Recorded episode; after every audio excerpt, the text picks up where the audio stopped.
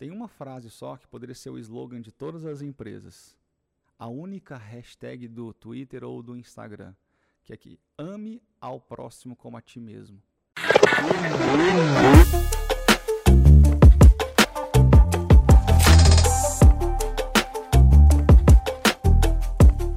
Paulo, tem que ler esse livro, viu? É, eu também já pensei muito sobre essa questão do, da fonética, mas a, a, inteligência física ela tem a ver com a motricidade uhum, do corpo e também uhum. tem a uhum. ver com a fisiologia. O uhum. que, que é essa questão da inteligência física? Eu tenho um aluno ali, Marcos, que ele tem 14 anos, está assistindo uma aula de matemática e fala que tem muita dificuldade em aprender matemática. Só que a gente sabe que ele ficou até duas horas jogando videogame. Uhum. E ele faz isso sempre. Uhum. Uma pessoa que só dorme três horas e meia por noite e vai assistir uma aula, é claro que ela não entende muita coisa daquilo que o professor está falando. É a união da inteligência lógico-matemática, essa inteligência intelectual, inteligência física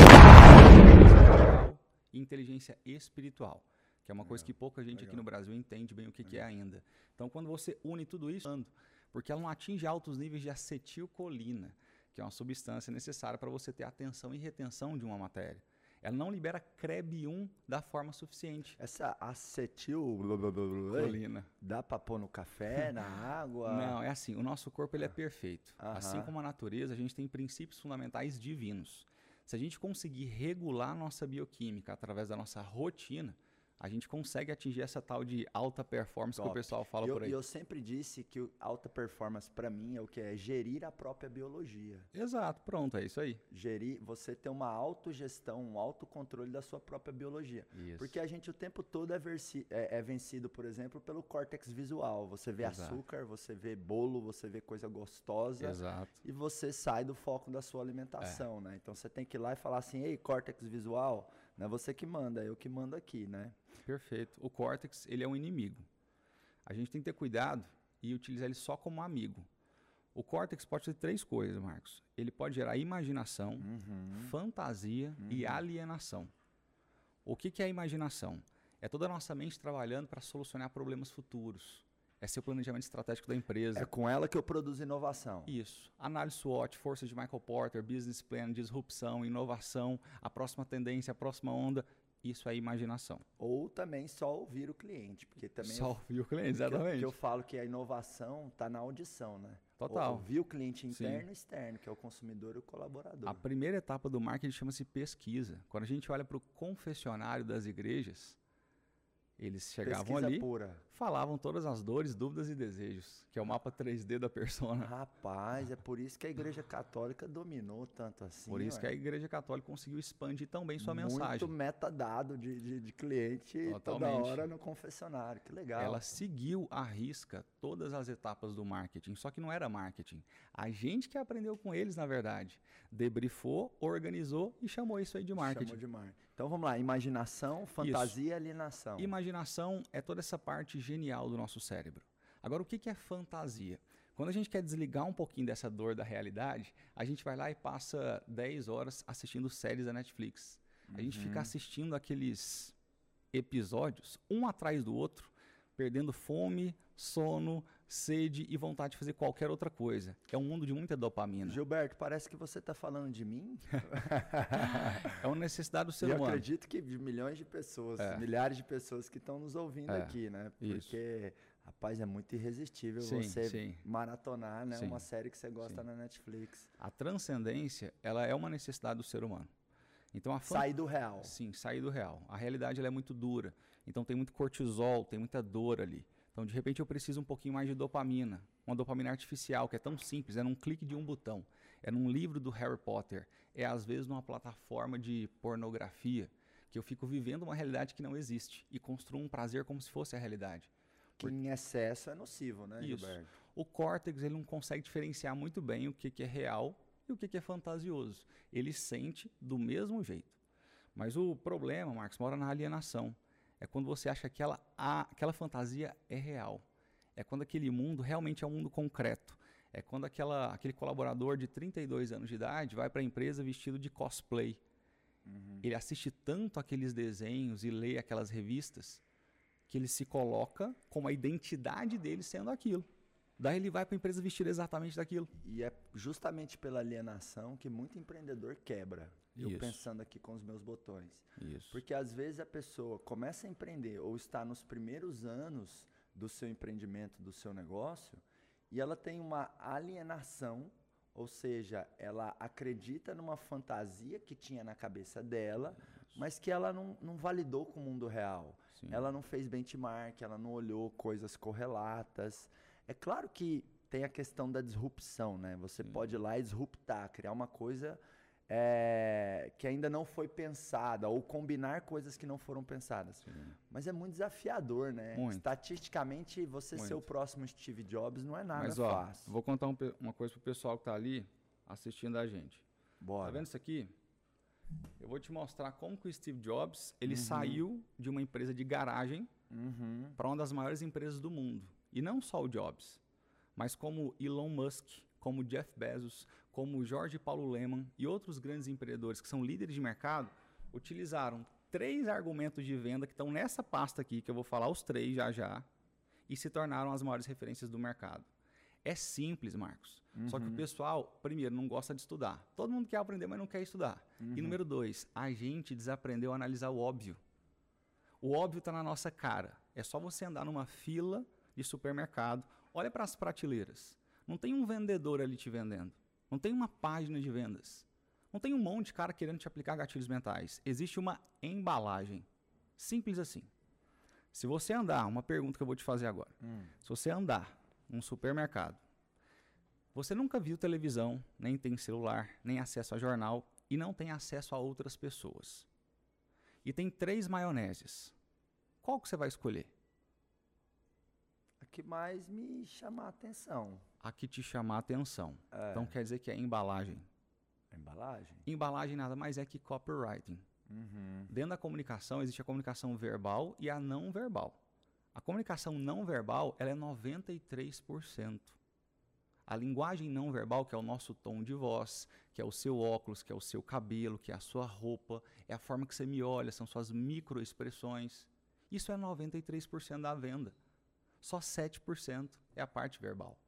Portanto, a embalagem, ela vende muito mais que o produto. Legal. E Gil, sabia que dá para embalar serviço também?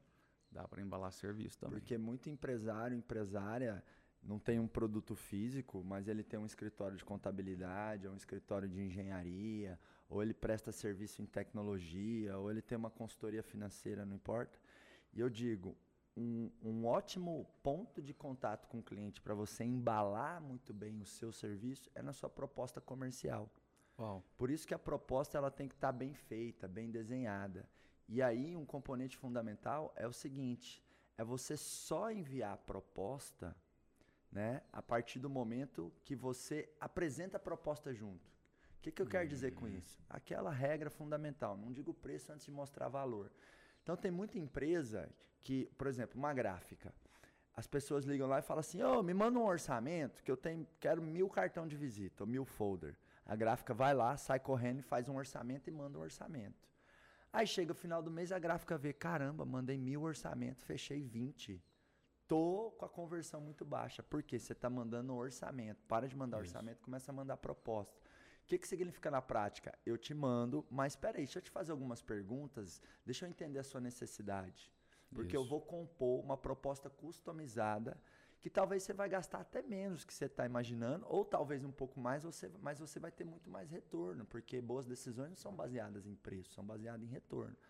Aí você monta a proposta e você fala: eu preciso de cinco minutos para te apresentar ela. Porque apresentando a proposta, você vai agregando valor, logo você está colocando essa embalagem na sua proposta, e isso brilha mais nos olhos, nos ouvidos e tende a impactar na percepção de valor daquele potencial cliente para ele comprar de você, né? Então, Perfeito. Então, assim, embalagem é uma coisa Perfeito. muito poderosa. Perfeito. Eu lembro que uma vez eu fui na Pets comprar um remedinho para carrapatos para minha cachorrinha, que é a Cloclo, né? que a Chloe ela tinha ido para Doverlândia pela primeira vez. Onde então, que é Doverlândia? Doverlândia, lá no interior de Goiás. Como Legal. a gente diz no Goiás, é uma currutela. Já Entendi. ouviu falar essa expressão, Gil? Já demais. Eu fui seu vizinho muito tempo. É verdade, você é goiano, né? É. Pô, toca aí, cara. Conterrâneo, nós. Tá, tá explicado. O cara é alquimista da inteligência, é cabeçudo desse tanto, não porque a cabeça é grande, mas porque tem conhecimento demais, né? Por quê? Goiano, olha lá, ó, gente, eu digo, quem nasceu em Goiás tem um diferencial a mais. Quem não nasceu em Goiás, corre atrás. Tá tudo Isso. certo. Mas voltando aqui ao nosso assunto, eu tenho uma fazenda com a minha mãe lá em Doverlândia. Eu levei minha cachorrinha lá, que é a Cloclô, né? E a Cloclô voltou cheia de carrapato. Fomos na Pets, o veterinário falou, ó, ela ainda não pode tomar injeção, mas vai lá e compra um, um, um remédio para carrapato que eu passo nela, que em poucas horas os carrapatos vão caindo, vão morrendo. Aí eu lembro que eu olhei, né, lá na gôndola, várias opções, e eu peguei o produto, a opção para resolver a minha dor, que tinha a embalagem que mais me chamou a atenção. E um outro ponto curioso também, que é um aprendizado para todos nós empreendedores, eu peguei o produto mais caro. Uau. Ou seja, o preço, ele cria uma percepção ou não de valor. Sim. Se eu te falar assim, né, Gil, é, você tem uma cirurgia para fazer, cara. Eu vou Sim. pagar a cirurgia para você, tá? E tem um médico que cobra 10 mil e tem um médico que cobra 100 mil. Qual médico você vai querer? Pois é. Qual o melhor. Você... O melhor geralmente é o mais caro, né? Exatamente. E quando os dois têm o mesmo preço, qual que vai vencer? Depende de vários fatores. E no supermercado? Qual, é, qual que é a sua opinião? Qual vence? Lá no supermercado, se a gente está voltando na maionese, ah. três maioneses, eu não tenho nenhum tipo de referência de branding, de marketing na minha cabeça. Porque uhum. eu não uhum. tenho nem celular, nem TV, nem jornal, nem pessoas. Qual que eu escolho? Você falou a embalagem. É. Outra pessoa em casa pode ter pensado o preço. Tá, mas e quando os preços forem iguais? Uma hora ou outra você vai chegar na embalagem, não tem é. jeito. É. Não, e essa questão assim, por que, que eu pensei em embalagem? Porque eu sou um público A. Sim. Então, preço não é um critério para mim, Sim. né? Pela, Sim. pela, pela minha condição financeira. Sim. Então tem isso, né? A gente tem que saber com qual público a gente está lidando. Isso. Mas eu tenho uma grande inspiração, o, o Marcos, nesse mundo do marketing. Chama-se Fred Gelli. Uhum. Ele, na uhum. verdade, é um designer, né? Ele é dono da uhum. Tátil, da Cria, que é uma grande agência aqui de São Paulo. São grandes agências. E ele me ensinou que a primeira coisa que a gente precisa de um produto é amor. Primeira coisa, número um. Quando você vai dar sua palestra, quando você vai dar seu curso, quando você vai colocar um produto numa gôndola de supermercado, você tem que fazer isso com total amor. Segunda coisa, processo. Tem que ter processo.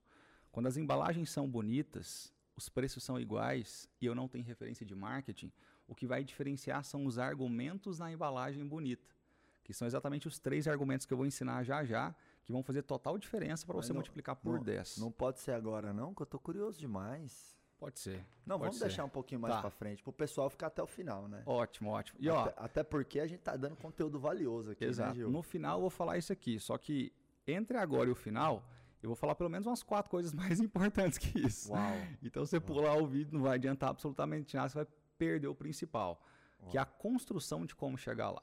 Legal. Porque a gente olha para os grandes caras hoje em dia, Marcos, a gente olha para os grandes empresários e empresas e fala assim: o que, que eu faço para ser igual a esse cara?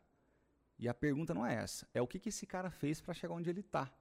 É o processo. Não é o que eu faço, né? É o que ele fez. Perfeito. Exato. Então, todo lançamento que a gente vai analisar, a gente faz o debriefing. Uhum. O que, que é o debriefing? A gente faz um, uma investigação, uma análise depois daquilo. É o A do PDCA. Totalmente. O aprender. Totalmente. É a escola do Vicente Falcone, que a gente tanto aprende nas empresas. Por isso que método é tão importante. Total. Por isso que curso igual o do Marcos, a gente fala assim: ah, não tem curso para pai, não tem curso para mãe, não tem curso para empresário, a gente aprende na prática. isso é só uma fase. Calma que todo mundo pensa assim no começo também. A cara e a coragem é só o começo. Só né, o começo. Depois você vai notar que esforço alinhado a método é o que faz a diferença para os grandes campeões. São essas duas coisas. Total. Eu tô jogando tênis agora, né? Tô nessa jornada de aprender. E aí eu comecei a sacar e o meu professor ele vai adicionando técnicas pouco a pouco até que eu tenha um mínimo de é, compreensão da técnica anterior. E sempre que ele adiciona uma técnica e eu treino ela, a minha performance em relação àquilo aumenta muito. Então, hoje, por exemplo, eu aprendi a fazer o saque de uma maneira mais contínua, sem parar passo a passo. Então, sempre que você coloca método e pratica o método, é infalível. Você vai adicionar o seu nível de competência, ou seja, a sua assertividade para algo. E aí seus resultados vão aumentar, né? Gil, você falou uma coisa que é muito importante, né? Eu, eu amei essa provocação sua, que você falou assim, né? O ponto-chave não é como eu faço para ser igual àquela empresa ou como eu faço para ser igual àquele cara. O ponto-chave é o que aquela empresa fez que eu não fiz. Exato. Isso vai de encontro que uma com uma coisa que me incomoda, que eu fico puto, que é o seguinte: as pessoas querem o um milagre, mas não querem a peregrinação. Sim. Então elas ficam falando assim: eu quero ser milionário, eu quero ter uma empresa é, que me dá lucro e liberdade, eu quero felicidade, eu quero um corpo foda, eu quero barriga tanquinho, eu quero um casamento incrível. Sim. Então as pessoas ficam desejando o quê? Resultado. Sim. Elas não deveriam desejar resultado. A grande questão, Marcos, é que ninguém está preparado para fazer a grande viagem. Uhum. O barco tem uma âncora que segura a pessoa de percorrer aquele mar até a terra prometida. Essa âncora chama-se medo que, que é medo? Existem três tipos de medo: o medo alerta, o medo reflexo e o medo patológico. Uhum. Alerta, que... reflexo, patológico. Isso. O que, que é medo? A gente tem medo de, olha o M, morte. O E do medo é de empobrecer. O D é de doença. E o O é de ousar.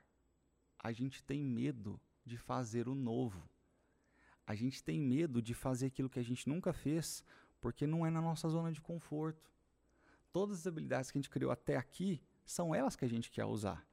Mas se você se coloca numa posição de desconforto para aprender uma coisa nova, desgasta tanto e dói tanto que você prefere sair daquele vale da sombra da morte e ir para o caminho de fuga da dor. Só que o caminho de fuga da dor não existe prazer no final dele. Perfeito o empreendedor ele tem que ficar confortável no desconforto, né? Exato. Até que esse desconforto se torne conforto. Isso. O então, incômodo ele precisa ser uma oportunidade de aprendizado e não uma oportunidade de dor.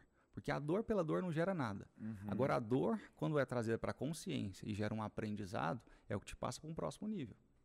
É, eu percebo que sempre que eu adiciono significado na minha dor, por exemplo, a morte do meu avô, foi o fato que mais me doeu na minha vida, mas que hoje é o que mais me fortalece a diferença da morte do meu avô, né, ter, se trans, ter, ter deixado de ser uma âncora e ter passado a ser asas para mim, é que eu adicionei significado na dor. Isso. Logo, aquele incômodo se transformou em aprendizado. Né? Perfeito. Agora, fechando o que eu estava dizendo, as pessoas não têm que desejar o resultado, elas têm que desejar o quê? O sacrifício, o esforço, desejar tirar essa âncora, desejar fazer o que tem que ser feito, né? Isso. E, ô, Gil, é, você se considera mais professor ou empreendedor? Eu sou professor nato, é meu DNA. Eu tenho, montei minha primeira escola com 23 anos. Uhum. Hoje eu tenho uma rede de escolas, a maior plataforma de ensino do país. Eu sou sempre professor o tempo inteiro. Onde eu tô, eu tô querendo ou aprender ou ensinar. Mas tem um empreendedor aí, não tem não? Tem. Tem um empreendedor aqui e o empreendedor é aquele que constrói. Uhum. O empreendedor não é aquele que monta empresa simplesmente. Então, eu tô aqui em São Paulo, inclusive construindo uma nova camada na educação. O Marcos sabe, uma camada que até então ninguém olhou para ela. Eu tenho o Marcos Marques, assim como eu tenho outros grandes nomes de grandes amigos de verdade, não são clientes que eu chamo, que a gente está construindo a nova faculdade.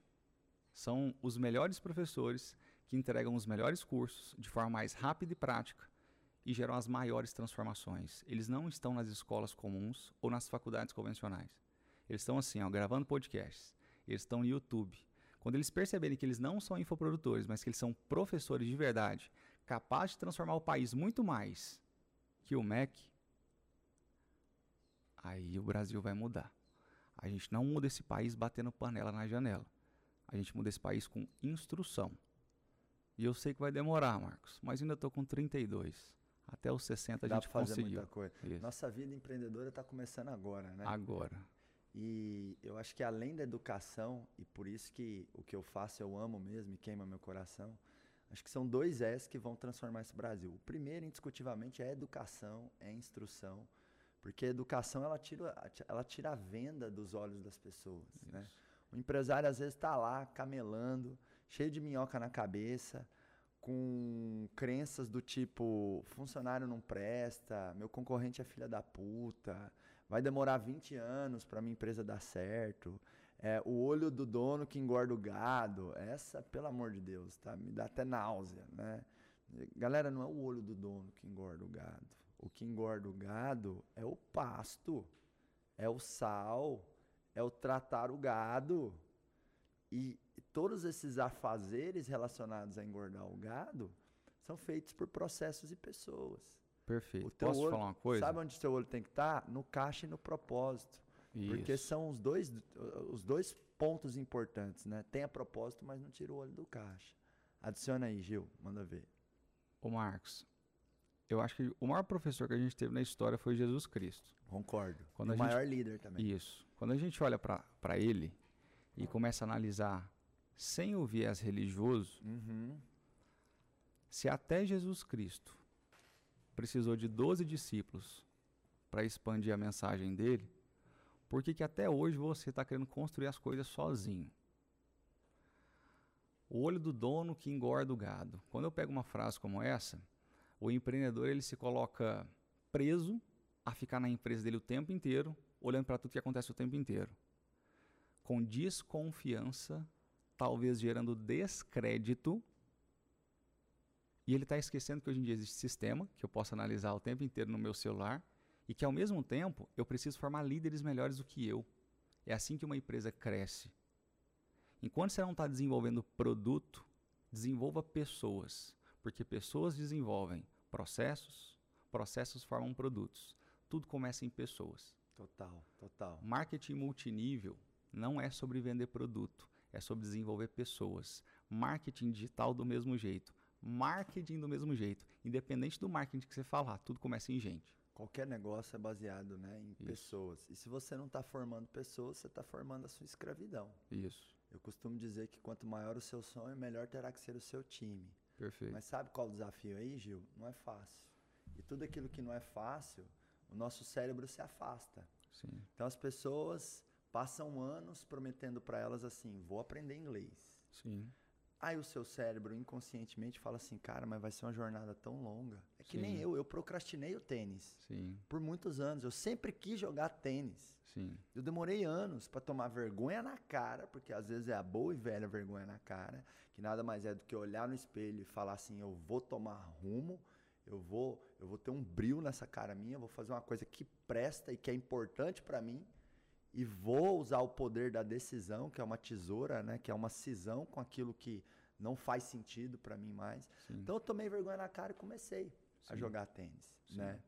E tudo aquilo que é complexo, o nosso cérebro se afasta. Sim. Então, formar pessoas é uma jornada. Jornada. Formar é uma coisa que eu aprendi com você, sabia? É. Lá no certo. seu acelerador empresarial.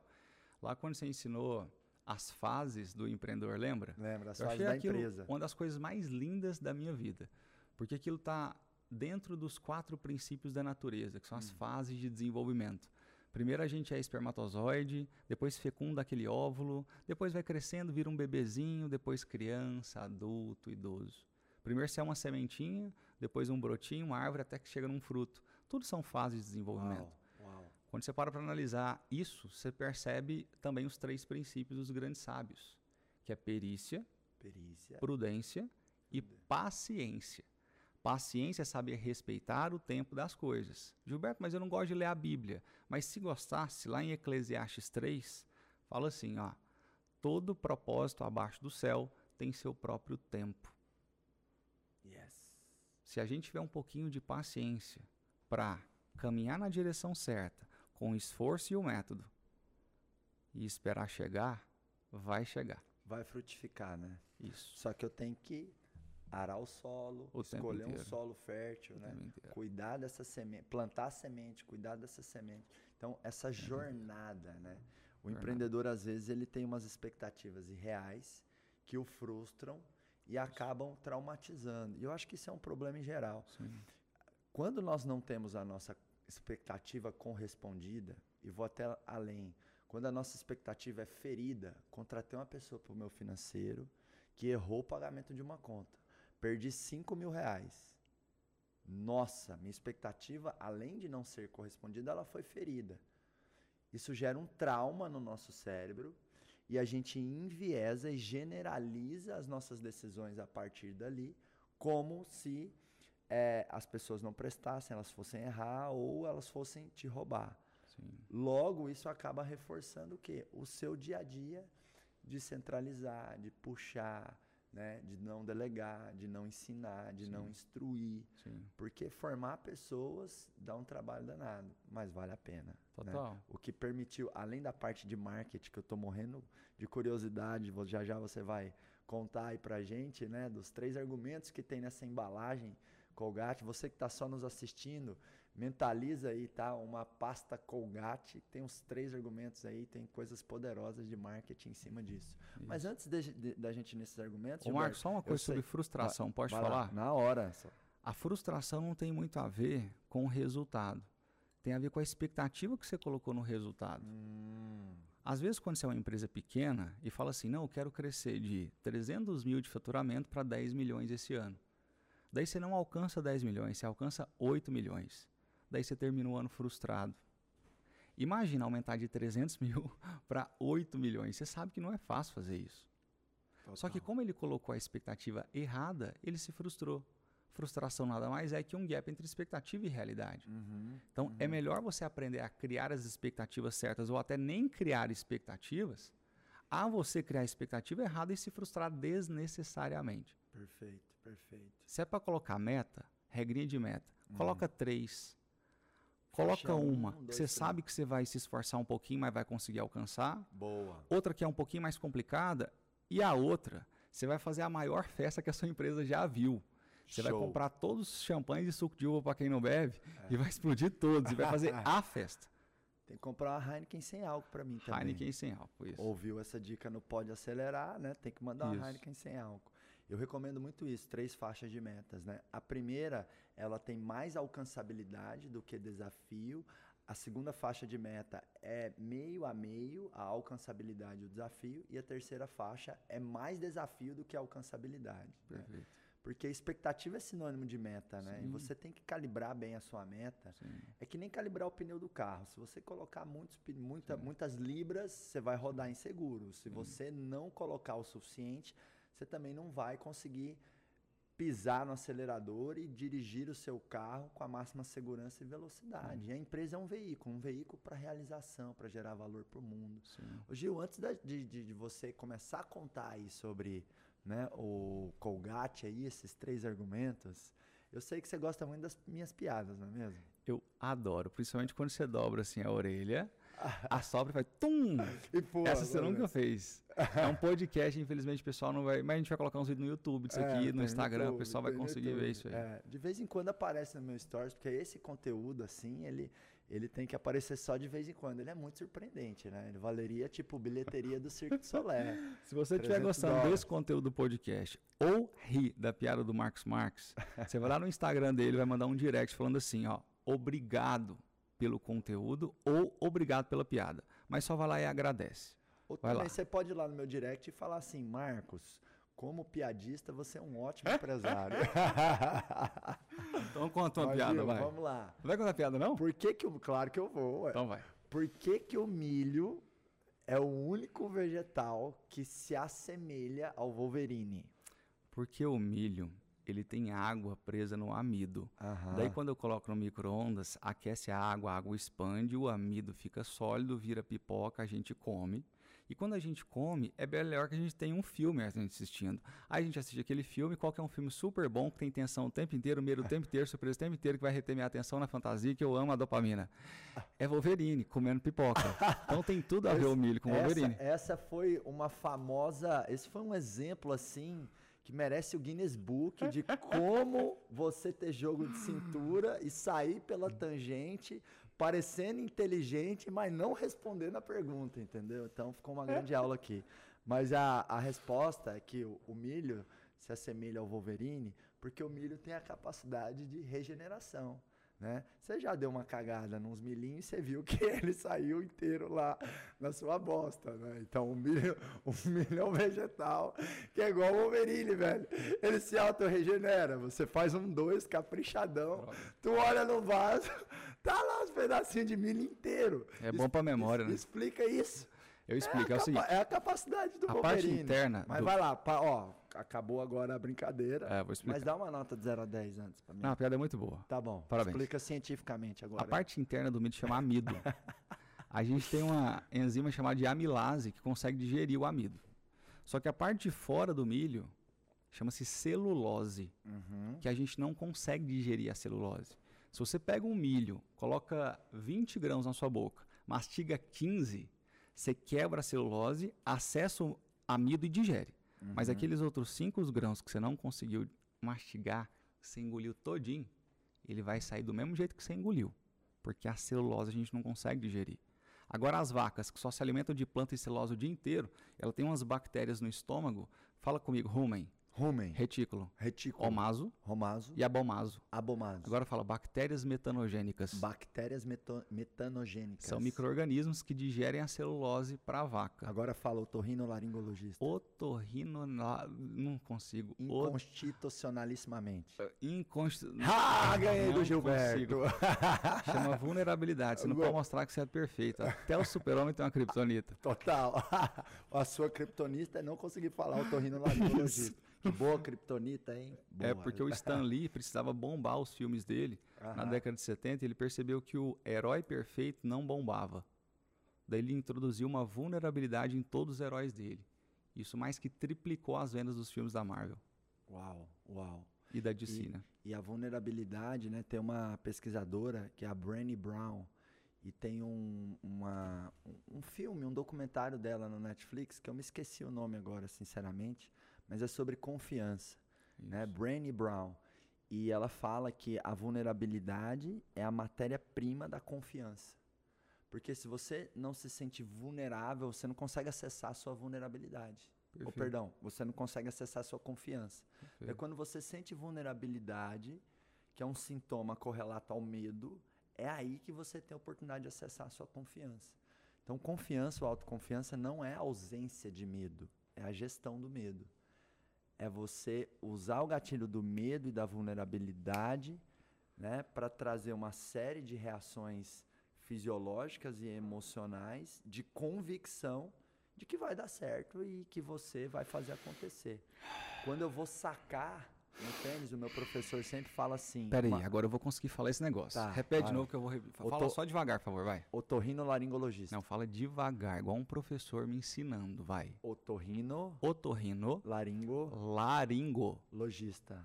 Tá, então logista vem logista. de logos, que é o estudo. Aham. Laringo vem Aham. de laringe. Aham. Otorrino é esse canal nasal. Isso. É otorrino laringo Logista. Isso. Otorrinolaringologista. O, Aprendi. Otorrinolaringologista. Muito bom. Voltando ao saque, né? O meu professor fala assim, Marcos, você tem que ir para o saque acreditando que você vai acertar. E o que me permite acreditar que é acessar a confiança é justamente que eu estou com medo de errar. Sim. Então, uma das coisas que o empreendedor mais tem que dominar são os seus medos. E dominar o medo não é assassinar o medo, como as pessoas pensam. Ah, eu quero eliminar o meu medo. Não. É saber usar ele como um gatilho. Né? Então, o medo, ele te faz ter uma análise crítica. Isso é bom. Que nada mais é do que investigar a hipótese do que pode acontecer antes de uma situação. O que não pode acontecer é o medo de paralisar. Né? Então, tá com medo, vai com medo, medo mesmo. Mete o fraldão, se você tiver comido um milho, o milho vai sair inteiro.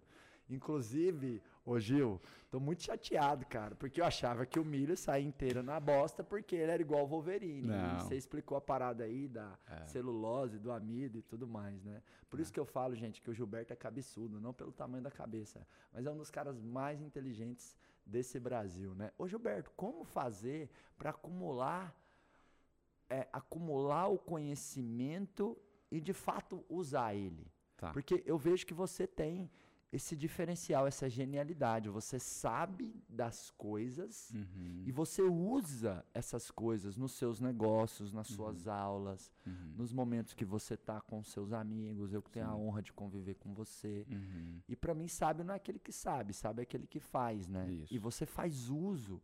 E você, você é uma enciclopédia, cara. Eu acho que não, assim, não. eu acho que é, a gente podia, se algum dia o Google parar de funcionar, a gente cria um serviço de mensagens via SMS ou WhatsApp com alguma automação, manda uma mensagem pro Gilberto, o Gilberto te responde, né? É o Giggle. Cara, tô até, Gigo, tô até mais tranquilo agora. Tem um backup pro, pro Google. Temos um backup pro Google. Então você que tá me ouvindo ou me assistindo, faz assim em casa, ó, ufa. Porque imagina o que seria da gente sem o Google, né? Temos o Giggle. Então, é. consulta no Giggle. É. Como acumular tanto conhecimento e usar esse conhecimento. E ser esse poço de sabedoria que és tu, meu amigo. Não. Primeira coisa é você não ocupar sua cabeça com coisa desnecessária. Por isso que eu uhum. raspo o meu cabelo. Tô brincando. Excelente. Igual o professor Xavier, o Morfeu do Matrix. Enfim, é, o, cé... o cérebro humano, Marx, ele não é igual à memória de um computador. Uhum. Ele não tem limite. Uhum. A gente acha assim, não, meu filho, para de estudar tanto, senão você fica doido. Muito pelo contrário. Quais são seis princípios dos grandes sábios? Já falei de perícia, saber como fazer. Prudência, Prudência é cuidado ao fazer. Paciência é esperar o tempo certo. Repete isso aí. Perícia é saber como fazer. Como? Prudência é cuidado ao fazer. Ok. Paciência é esperar o tempo certo. Só que ainda existe o princípio da lateralidade, que é não negar nenhum tipo de conhecimento. Então eu sou a quarta geração de professores da minha família. Uhum. O meu avô é filósofo. Meu outro avô é teólogo e pastor, ambos professores. Uma das minhas mães é musicista, a outra professora de português. Meu irmão é historiador e arqueólogo, o outro é designer. Se eu junto todo mundo dentro de uma casa, ficamos discutindo sobre coisas diferentes, isso chama-se lateralidade. A gente não nega nenhum tipo de conhecimento. O evangélico senta à mesma mesa do católico. Assim como o palmeirense à mesma mesa do corintiano. Porque no final das contas, a união dos conhecimentos praticados constrói a sabedoria. Agora eu entendi por que, que você ficou esquisito desse tanto. Tudo tem um fundamento, né? E ainda foi fazer química, né? Legal. Mas isso que você falou é genial, porque antigamente é, se pensava assim, ah, eu tenho que ser um especialista. É. E você falando isso da lateralidade, lateralidade me ensina Sim. a falar aí? Lateralidade, La ou T-shaped. T-shaped. É, você vai lá no Vale do Silício, hum. os C-levels, todos, CTO, CFO, CEO, todos são T-shaped, são habilidades T. Eu sou especialista em tecnologia, mas ao mesmo tempo eu sei um pouquinho de contabilidade, direito, inteligência emocional, economia, administração, marketing. Isso que me constrói um diretor. É Cara, assim. Isso, isso, vai muito de encontro a um conceito que eu trabalho, que eu falo para o empresário assim: você tem que ser maestro da isso. sua empresa. Então, o maestro, ele geralmente ele é especialista em um instrumento da orquestra. O maestro João Carlos, por exemplo, ele é um dos melhores pianistas do mundo, mas ele não toca todos os instrumentos. Entretanto, porém, contudo, todavia, ele sabe ouvir se o time dele está trabalhando em sintonia e produzindo uma melodia que vai fazer o seu cliente, que é a plateia, aplaudir de preferência de pé no final. Então você empresário tem as coisas que você liderança liderança total. Então você que é empresário tem as coisas que você é bom em fazer e você tem que colocar mais energia nisso. É a célebre frase de Steve Jobs, né? Foca no que você é bom e delegue todo o resto, mas você não pode ser um ignorante em relação aos outros assuntos. Você tem que ser especialista generalista, né? Convergir as duas coisas. Então tem muito empresário, Gil, principalmente, por exemplo, um empresário tradicional, ele tem dificuldade com o marketing digital. E aí ele não sabe nada do digital, ele paga um FII mensal para uma agência ou ele contrata uma equipe de marketing digital que fala qualquer groselha para ele. Olha aqui, tem 300 mil impressões na sua publicação entendeu? E impressões e curtidas não pagam boleto. É lead, ROI, taxa de conversão. E também tem o, o empreendedor digital que não sabe o que, é um DRE, um fluxo de caixa, não sabe o que é categorização de custos e de repente vê o seu negócio grande e não sabe olhar para os números. E aí, como tem uma margem alta, tem ineficiência na gestão. E aí ele contrata um consultor financeiro ou um gerente que, é, é, qualquer que fala qualquer groselha para ele e ele fica vendido. Principalmente com sigla, né? DRE, PDCA, 5W2H. Pois é. Então, você tem que saber minimamente das coisas para você ser o maestro naquela coisa. Não significa que você vai tocar o instrumento, mas você tem que saber ouvir. Você Como é que, que aprende isso, Marcos? Tem que ler? Tem que ler, Estudar. tem que fazer imersões, tem que fazer mentoria, tem que empreender. Porque nada mais. A, a gente tem uma grande faculdade que é a escola da vida, do mundo real, dos negócios. É, tem muita, eu tenho alguns amigos e também em alguns dos meus programas eu mostro vídeo é, onde eu conduzo uma entrevista para a pessoa entrar na empresa. Eu sou muito bom para fazer isso. Por que, que eu fiquei muito bom?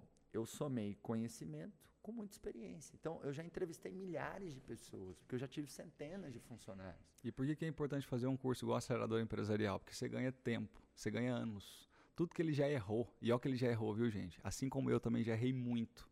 Tudo que ele já errou, sofreu, mas transformou em aprendizado, ele transformou em método também.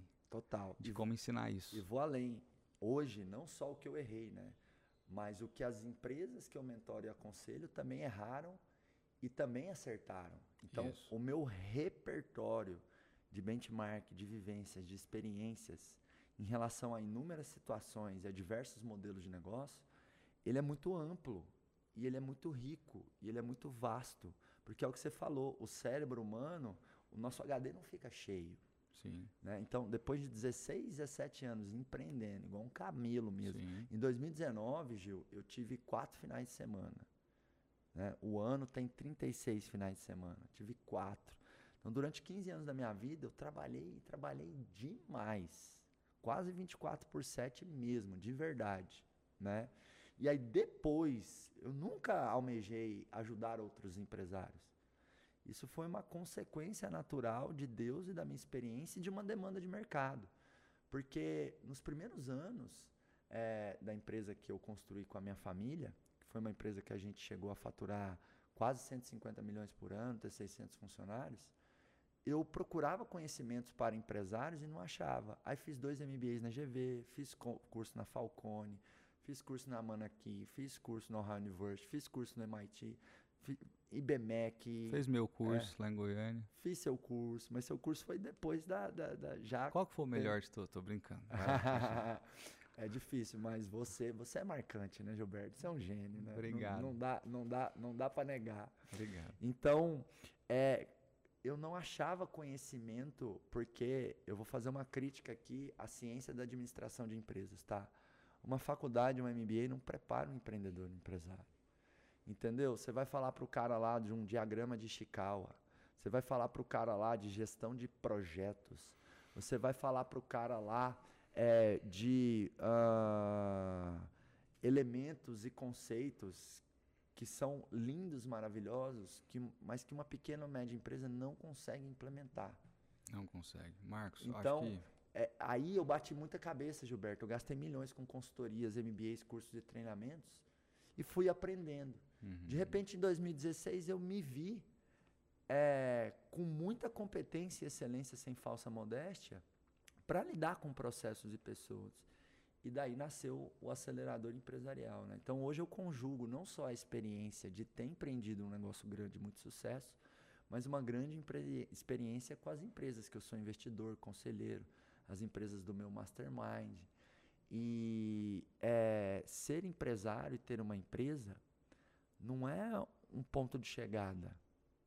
Não tem um lugar, um alvo que você vai chegar e você vai parar. É um ponto de partida. Sim né? É um ponto de partida. Na minha turma do acelerador, Marcos, a gente fez uma dinâmica, passava de mesa em mesa e as pessoas falavam seus faturamentos, né? Uhum. Eu somei aquilo, que minha cabeça é um pouquinho rápida nessas coisas. A gente atingiu mais de um bilhão de faturamentos só naquela sala do acelerador, só a minha turma, uhum. somando os faturamentos anuais de todas as empresas que estavam ali. Quando você olha para Elon Musk, ele tem carros elétricos. Uhum. Ele diminui a emissão de CO2 na atmosfera reduzindo o aquecimento global. Ele não é um grande empresário, ele é um herói da Terra. Ele está preparando o planeta para os seus netos morarem. Da mesma forma, você, Marcos Marques, quando está numa sala aplicando o seu curso, você está ali com milhares de famílias, com bilhões de faturamento, e você se considera um infoprodutor ou um herói da Terra? Grande, excelente questionamento. Eu vou jogar isso para a audiência agora, né? Isso. Você se considera um empreendedor ou um herói da sua nação? Isso é propósito. Da sua família. Isso é propósito. É um então, dos princípios das é, maiores empresas do mundo. Mesmo que você seja um exército de um só na Isso. sua empresa, você paga fornecedores, você gera renda, você gera oportunidade, você gera emprego. Isso. E isso aí vai fazer o um mundo melhor. Sim. Eu tenho uma teoria um pouco é, extrema que eu digo o seguinte, Gilberto: o cúmulo da solidariedade é a prosperidade, não é a caridade. Caridade é muito bom, mas não é a caridade que vai fazer o mundo ser muito mais digno e com é, muito menos desigualdade social. É a prosperidade. Sim. Porque quando um pequeno ou médio empresário vai contratando, vai melhorando o produto, ele vai gerando abundância em torno dele. Ou como um grande empresário, como Guilherme Benchimol, Janguier, ou o Elon Musk, então, prosperidade cria prosperidade. Bem, Chimal, faz o prefácio logo do livro do Janguier, que eu preciso terminar o livro. Boa! Grande abraço, Janguier Diniz. E assim, então, as pessoas pensam, ah, mas o mundo está ficando mais pobre. Não, quando você pega metadados, o mundo está ficando muito menos pobre. Sim. Então, tem aquela crença no inconsciente coletivo que quando alguém está ganhando, o outro está perdendo. Sim. Mas não é verdade. Quando alguém está ganhando, muitos outros estão ganhando também. Então, o capitalismo é maravilhoso. Sim. A gente só precisa deixar ele cada vez mais consciente. E a, consci... a melhor maneira de dar consciência ao capitalismo é tomar consciência do propósito. Né? Sim. O que é propósito para você, Gilberto? Antes de falar o que é propósito, só dois aprendizados importantes sobre o que o Marcos falou. Primeiro, sobre caridade. Uhum. Toda vez que você pensar em caridade, eu quero que você pense em carinho. Carinho tem a ver com amor. Tem uma frase só que poderia ser o slogan de todas as empresas. A única hashtag do Twitter ou do Instagram, que é que ame ao próximo como a ti mesmo. A partir do momento que você tiver empatia, carinho e amar o próximo como a ti mesmo, antes de querer dar dinheiro ou produto, você vê que o número de guerras, separações e pobreza diminuiria.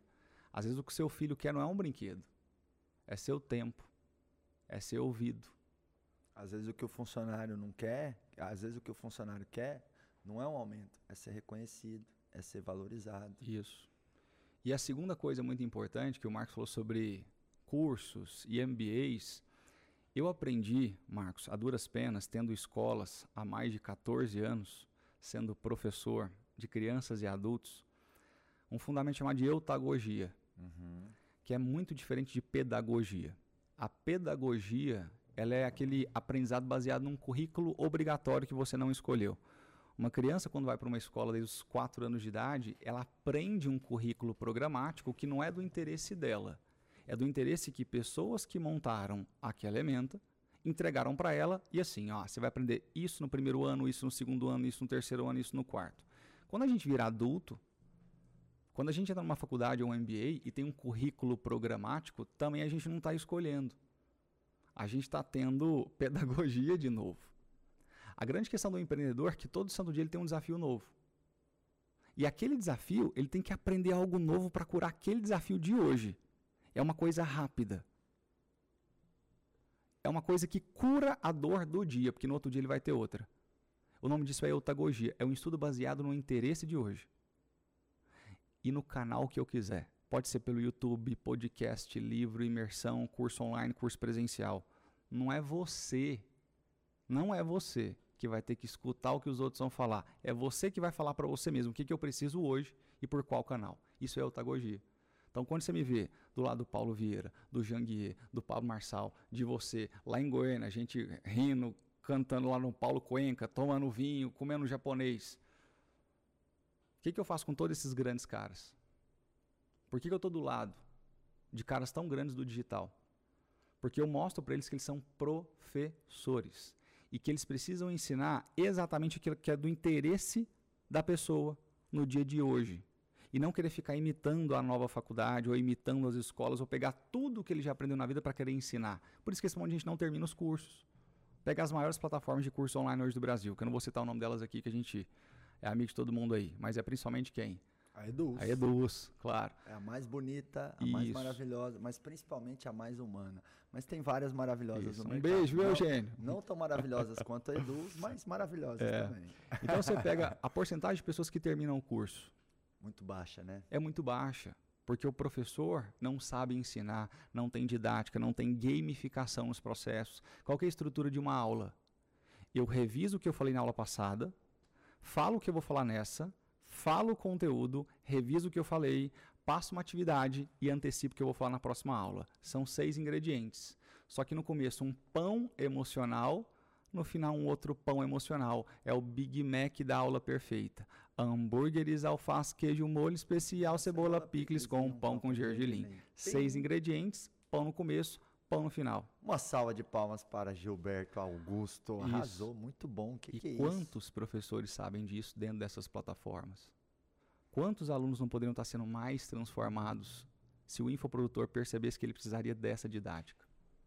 Ah, o que vale para o infoprodutor é know-how, é resultado. E se tiver didática junto? Vai alavancar o resultado. Aí a gente ô, vira melhor que a ô, faculdade. Gilberto, você concorda com isso aqui que eu vou dizer? Ó, é, todo empresário também é um professor. Porque Sim. ele também é ou deveria ser um líder.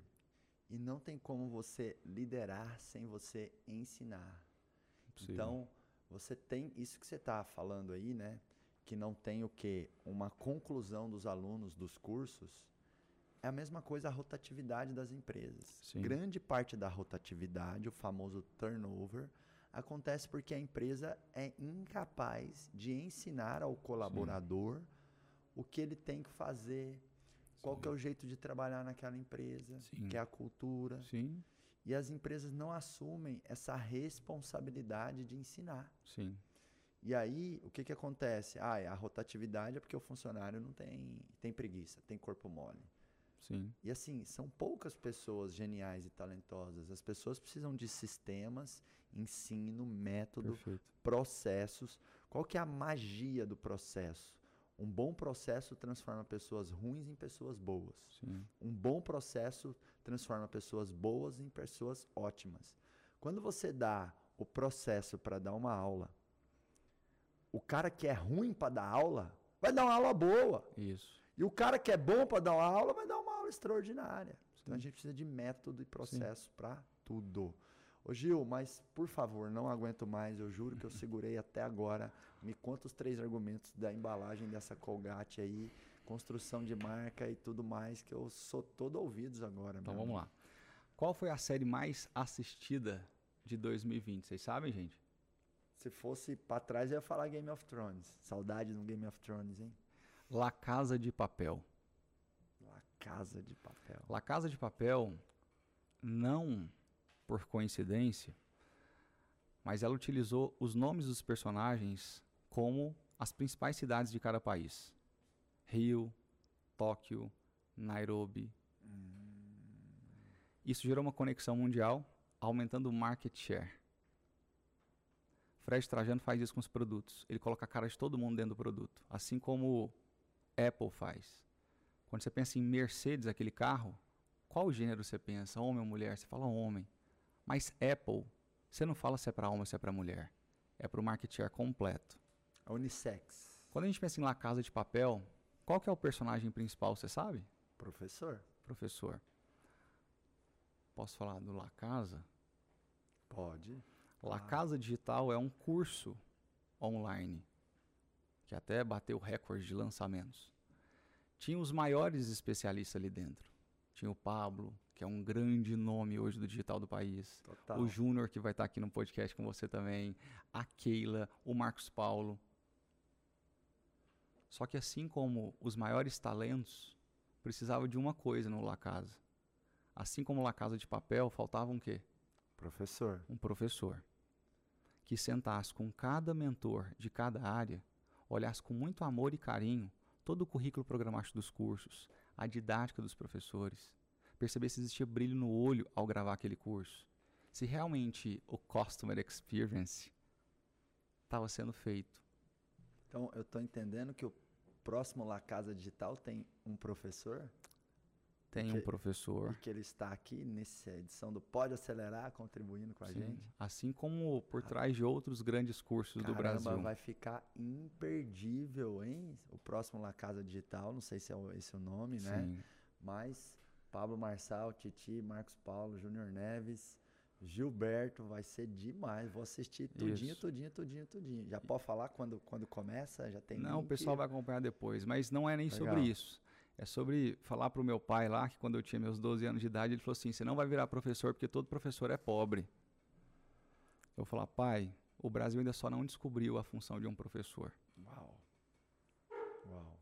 Uau. E você que é professor que está me ouvindo, entenda isso. Nós somos a mudança do país. Não só para as crianças, não só para os adolescentes, mas para essa galera aqui também. Eles precisam de nós. Mas agora bora falar? E Isso você que é empresário, saiba, você é um professor. Isso. Queira ensinar as pessoas Sim. que estão em torno de você. Sim. Ó, eu tenho. Você conhece o Gestão 4.0? Conheço. Thales, claro. Nardon. O Alfredo é super meu brother. Pois os caras é. fazem um trabalho maravilhoso. Eu passei lá a quarta de manhã inteira ah. e faço um trabalho com eles toda semana. Que é um trabalho de quê? De professor. Eu treino os líderes, eu treino as equipes.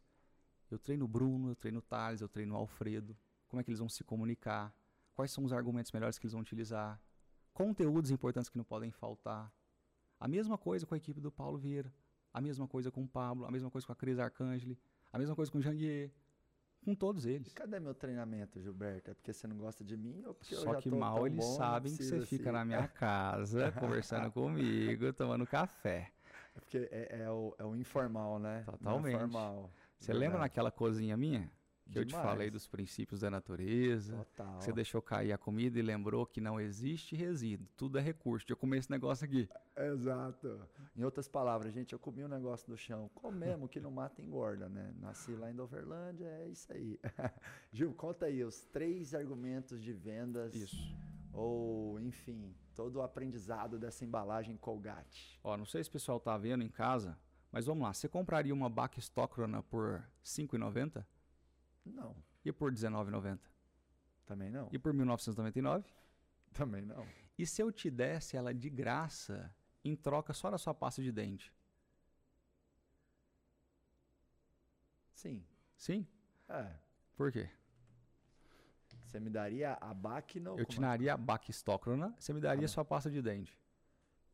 Porque a pasta de dente é barata e, tipo, vai que esse baque na estroca é bom e você é um cara foda. Eu acho que o que vem de você merece. Legal.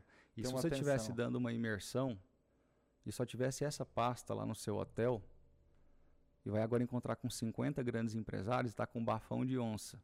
Daí você trocou a única pasta que você tinha pela minha Bac Stockrona. Você acha que isso é um bom negócio? Não. Aí eu já não quero trocar, porque a pasta tem benefício para mim específico e relevância e o Bacno não sei das quantas aí, eu nem sei o que, que é. Mas Bach Stockman é um bilhão de dólares.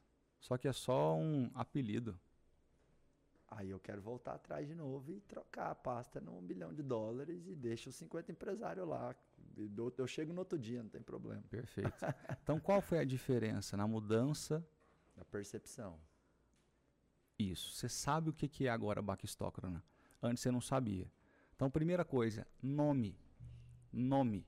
Quando eu chamo de High Business Transformation Empresarial, é diferente de acelerador empresarial. Ó que nome bom. Samuelzinho Pereira, um beijo para você. Os segredos da audiência. Érico, um beijo. Fórmula de lançamento.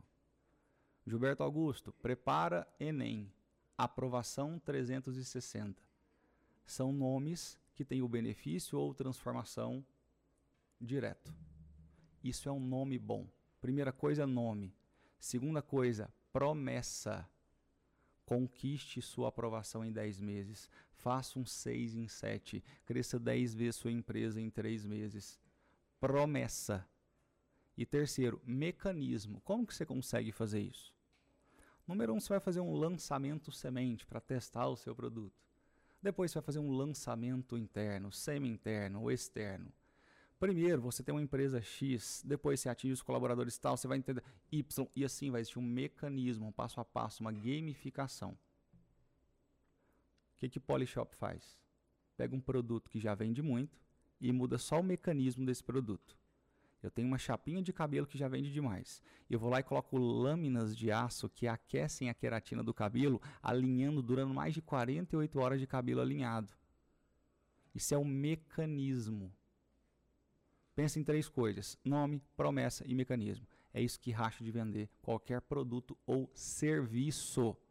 O seu serviço tem que ter um mecanismo único. Ontem eu estava com uma grande construtora, né? a engenheira lá do Amazonas falou assim para mim, Gilberto, como é que eu faço para vender isso aqui? Termografia. Termografia. Tá. Termografia é um mecanismo que ela usa para vender o serviço dela. Só que quando você faz termografia do prédio, você percebe realmente onde estão as infiltrações e não fica trocando todos os canos. Não demora 30 dias para fazer uma coisa, demora só 5 dias. E não gasta 1 milhão de reais, gasta só 150 mil. Se o meu serviço vai te gastar menos tempo e menos dinheiro, com termografia, ótimo, eu vou comprar sua consultoria ou o seu serviço. Nome, promessa e mecanismo. Mecanismo, método. Então, Isso. Quando você olha para essa pasta de dente aqui, ó, tá escrito aqui, ó, Natural Extracts, tá vendo? Isso aqui é um marketing de diferenciação, já mostra o que ninguém tem. E logo abaixo está escrito assim, ó, carvão ativado. O que, que é o carvão ativado? É um grãozinho de carbono poroso que faz a adsorção de pequenas partículas. Adsorção com D de dado, que é só reter na superfície. Então, seu dente todo amarelo, que tem café até, você vai passando essas micropartículas, ele vai retirando esse pigmento e vai adsorvendo nesse carvão. Você borbulha, taca fora. Vai o carvão junto com essas partículas que deixam seu dente todo amarelado. Acaba que você vai economizar R$ 1.200 de clareamento a cada dois meses. Se você economiza R$ 1.200 a cada dois meses, você multiplicar isso aí por seis, você vai economizar mais de 10 mil reais no final do ano, simplesmente comprando essa pasta Colgate. Uau, quanto que custa? Acho que seis reais. Seis reais. Você só errou na conta aí, mas foi perfeito. É? Gente, hein? Sensacional. Por quê? Porque 6 vezes 1.200 não dá mais É porque mil. tem a limpeza. Ah, tem escada de produto quando você vai num dentista. Ele nunca faz só o clareamento. Entendi. Boa, show demais.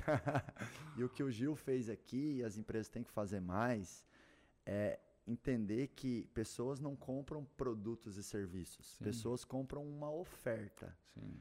E essa oferta é o conjunto de argumentos que tem a ver com promessa, mecanismo, benefícios. E é esse conjunto de argumentos, é uma escolha precisa e bem pensada de palavras que vão fazer o cliente salivar, que vão fazer o cliente sentir desejo do seu produto, né? Então, Perfeito. Então, as empresas elas têm que olhar menos para o produto, menos para o serviço e mais para a oferta, né? E para um podcast, para um vídeo no YouTube, para um vídeo no Instagram, para um texto no blog, o que, que tem que fazer? Anota aí, ARI. ARI. Atenção, retenção e interação. Primeiro você abre, excita, depois coloca. Você viu aquele livro que o Bill Gates lançou? É, mês passado. Ele separou da esposa, né? Uhum. Entrou meio que numa depressão, foi morar no alto da montanha e escreveu um livro que são os cinco passos de um bilionário produtivo. Você viu? Não vi isso. Não vi. São cinco passos. Eu vi a série do Bill Gates na Netflix, mas eu não Sim. vi esse, esse livro dele ainda não. São cinco passos. Cinco passos um de um bilionário. bilionário produtivo. Número um, traga uma Colgate para o podcast. Número dois, pegue uma água, um café, sente na frente de um grande amigo e fale até as pessoas entenderem o que você está falando. O que, que eu acabei de fazer? Prender sua atenção para caramba, né? Eu utilizei uma estratégia chamada de PHC: pergunta, história e conteúdo. Primeiro eu utilizo uma pergunta, se você conhecia o livro. Aí eu contei uma história de separação dele, foi para um áudio uma montanha, storytelling. E depois eu vim com conteúdo. Passo 1, 2, 3, 4 e 5. Isso é PHC. É uma das estratégias de ARI. De gerar atenção, retenção interação. E quem está aqui com a gente até o final, a gente produziu bem o ARI, né, não, Gil? Muito. Então, vamos fazer então uma interação final aí para fechar com, com a galera. Vamos. Eu quero te convidar a deixar um comentário aqui no YouTube, ou se você está nas plataformas aí de áudio, deixar a sua classificação, o seu score, a sua nota aqui para esse podcast, mais uma edição do Pode Acelerar. E para a gente fechar, eu queria que você é, falasse uma frase que te marca muito, algo sintético, curto impactante para ficar no coração e na memória das pessoas. E já de antemão, obrigado pela sua presença, viu, Valeu. Gilberto? Valeu. Toda vez que eu interajo com você, te admiro e aprendo ainda mais com você. Tamo junto, acelerando tudo cada vez mais. Conta Valeu. comigo, irmão. Valeu, obrigado. Ainda mais nesse momento que a gente está vivendo, quando a gente está gravando esse podcast, não é um momento fácil para ninguém. Existe uma crise sanitária acontecendo, uma crise econômica acontecendo. E uma frase que eu levo para minha vida: fase não é fim. O leão pode estar passando pela pior crise da vida dele, que um leão nunca vai comer capim, porque ele sabe quem ele é. Ele nasceu para ser o rei da selva. Uma fase não pode te parar. Uma fase, ela foi feita só para te fazer evoluir. Acelera. E pega tudo que a gente falou aqui, tudo, tudo, tudo, tudo, e implementa pelo menos três coisas. Porque sabe naquele que sabe, sabe aquele que faz. Acelera. É isso aí. Eu vou falar assim, ó, Gil, um, dois, três. Aí você junto comigo, a gente vai falar assim, ó, pode acelerar, beleza? Tá, tá. Um, dois, três. Pode, pode acelerar! acelerar!